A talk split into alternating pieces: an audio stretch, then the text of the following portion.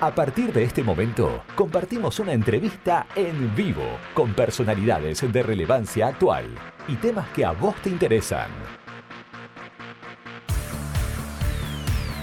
Info 24 Radio te presenta la entrevista del día. Vamos a charlar con el obispo de la diócesis de Río Gallegos. Estamos hablando de Jorge Ignacio García Cuevas. Buenos días, obispo. Carlos lo saluda. Días, ¿cómo están ustedes? Muy buenos días a todos, especialmente a toda la audiencia.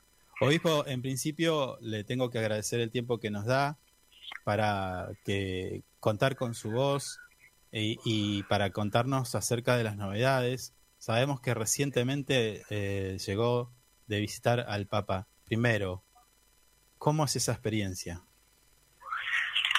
Experiencia es una experiencia muy muy fuerte, una experiencia muy muy linda porque, bueno, hacía algunos años que no nos veíamos en función de la pandemia. Yo fui a, Roma a trabajar en la comisión de los obispos. Ustedes saben que el Papa me designó en ese dicasterio el año pasado, en el mes de julio.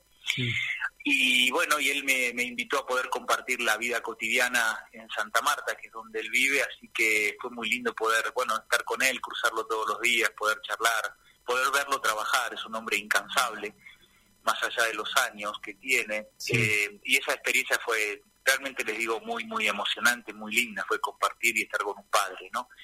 Eh, así que, bueno, yo digo que mi visita tuvo como dos cosas en Roma. Una primera que fue la laboral, la del trabajo, que, que por otro lado en algunos días se hacía, se hacía realmente muy duro, con, muchas actividades, y otra que estaba ligada a, bueno, a esta vida compartida, esta vida cotidiana con, con el Papa Francisco, que fue algo realmente muy lindo.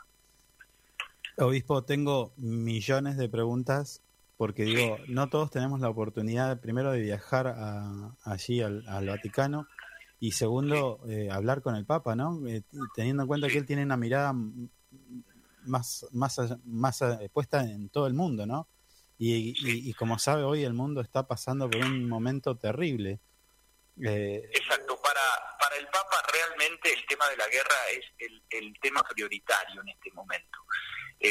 por otro lado, cuando uno está en Europa, entiende lo que significa para el pueblo europeo, para el continente europeo, todo lo que significa la guerra por la cercanía, por lo que significa el compromiso de sus países. Eh, bueno, tiene que ver con, con el tema del gas, por ejemplo, con la amenaza de Rusia de cortar o no el suministro de gas a Europa. Bueno, tiene que ver con hasta con la vida cotidiana la guerra entre Ucrania y Rusia. Sí. Para nosotros quizá nos queda un poco más lejos, lo que sí para el Papa es una prioridad y, como ha dicho en estos días, está dispuesto a todo y, el Vaticano está haciendo un montón de, gestiones y de mediaciones que nosotros no tenemos por qué conocer ni por qué saber, pero que tienen que ver con, lograr la paz. ¿no? El Papa ha sido contundente en todas sus expresiones respecto a la guerra. La trató de algo abominable, la trató de, de bueno de algo que no nos lleva a nada que nos genera el espíritu de Caín, dice él, ¿no? El espíritu cainista, como que siempre estamos queriendo resolver las cosas desde la violencia, desde matar al hermano. Por otro lado, dice, no hay ninguna guerra que tenga sentido y esta tampoco, ¿no? Así que es un tema que lo preocupa enormemente, como también las consecuencias de la guerra ligadas fundamentalmente a lo que son las eh, migraciones forzosas, ¿no? Esto de la cantidad de pueblos que tienen que verse, por un lado, movilizados a recibir a los refugiados de la guerra, y muchas veces hay resistencia a eso, y también la gente que sale de su país buscando un horizonte mejor de vida. Sí, sí, sí, la verdad que es terrible, y sí, la migración han sido millones de personas que se han ido de, de su país, de su hogar, y tienen que obligadamente comenzar una nueva vida hasta que este, esta guerra termine. Ojalá sea pronto, pero bueno, eh, uno de los temas por los cuales lo, convocamos a nuestro programa Info24 Radio es esta novedad que anunció en compañía del intendente. Cuéntenos acerca de, estos detalles que tiene para la comunidad de Río Gallegos. En realidad, eh, a ver, ustedes saben que había un anhelo muy fuerte de todo el pueblo de la ciudad de Río Gallegos de la terminación de la iglesia San Benito, ¿no? Una iglesia que fue pensada en otro momento histórico, eh, una iglesia que fue pensada con unas dimensiones a mi gusto demasiado grandes y que, bueno, siendo una obra que está por la mitad, cuando una obra está por la mitad uno tiene que decidir, o la, la tiramos abajo o la terminamos, porque las obras por la mitad terminan siendo hasta riesgosas, porque necesitan de un mantenimiento que no tienen. Mm. Eh, lógicamente, viendo el anhelo de la gente de tener su iglesia y mucho más en San Benito, que es una zona tan extensa en nuestra ciudad, eh, bueno, empezamos a golpear puertas buscando la posibilidad de conseguir el financiamiento para terminar esa iglesia. Realmente nos resultó muy difícil, pero bueno, yo en su momento lo planteé al Papa, le decía al Papa, mira, vos me conocés y sabés que yo jamás buscaría dinero para construir una iglesia de estas dimensiones. El problema es que ya la tenemos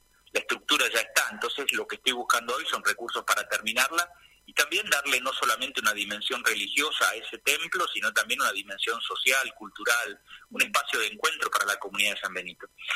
Eh, ahí el Papa me ayudó y facilitó fondos buscando a partir del presupuesto que yo tenía y en el día de ayer me reuní con el señor intendente porque bueno, el presupuesto que yo tenía era al mes de febrero, marzo, primer día de marzo de este año. Nosotros tenemos una inflación galopante y entonces yo quiero garantizar la terminación, no quiero que vuelva a quedar por la mitad la obra.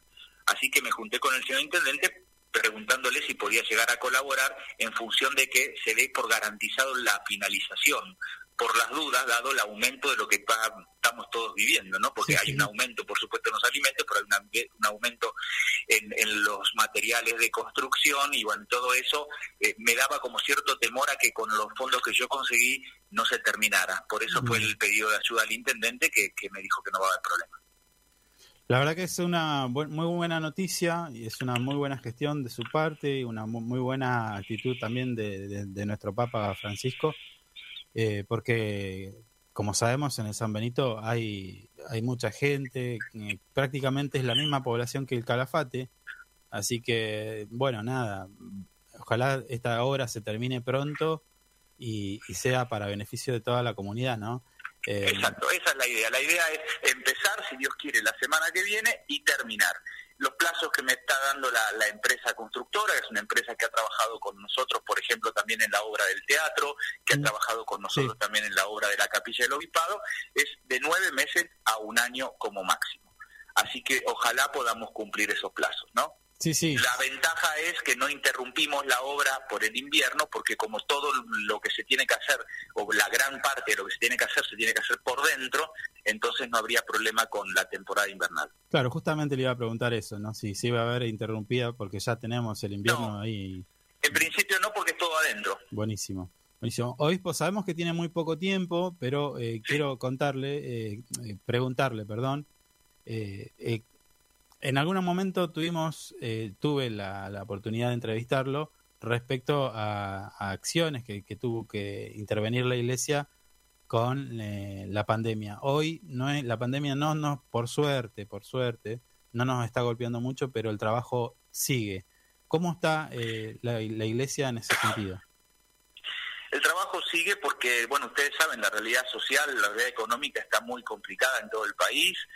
Y entonces, como iglesia, como Cáritas, ustedes saben, nosotros le hemos dado a Cáritas Diocesana una estructura muy fuerte, hemos armado equipos, la hemos eh, de alguna manera empoderado a Cáritas poniendo gente muy joven, gente con entusiasmo, que recorre la diócesis, porque tenemos un montón de, de, proyectos y de tareas ligadas, por un lado a lo que es la asistencia directa, ¿no? Tanto puede ser con mercadería, con ropa, con los comedores que siguen funcionando, pero también tareas que están ligadas a la promoción, ¿no? A la promoción que tiene que ver con talleres, que tiene que ver con capacitaciones, que tiene que ver con cursos, es decir, con un montón de, de, de proyectos que no solamente asisten en lo inmediato a partir de la demanda que se genera por la realidad socioeconómica, sino también que tiene que ver con ayudar a la gente a salir adelante también a partir de sus propias potencialidades.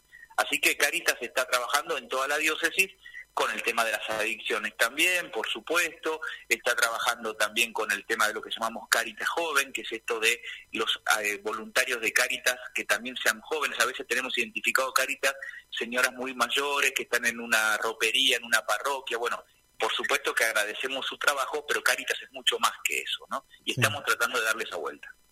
Obispo, eh, la verdad que a nosotros nos resulta muy, muy interesante contar con su voz, pero como nos indicaba tenía muy poco tiempo, tiene otros compromisos, así que eh, queda abierta la invitación para contar con este nuestro espacio en Info 24 Radio para charlar. Les agradezco mucho, porque en una diócesis tan pero tan grande como esta, y siendo el único obispo, necesito que, que también los medios que lo hacen, por supuesto, me ayuden para tratar de con, con la voz, con la reflexión, llegar a todos. Así que de algún modo ustedes también son un instrumento de misión cada vez que me hacen alguna nota, así que yo les agradezco a ustedes.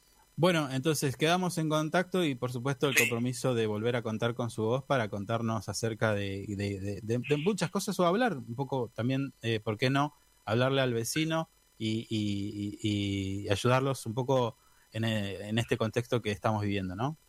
Perfecto, no hay problema. Gracias a ustedes por llamar. Hasta luego. Un fuerte abrazo.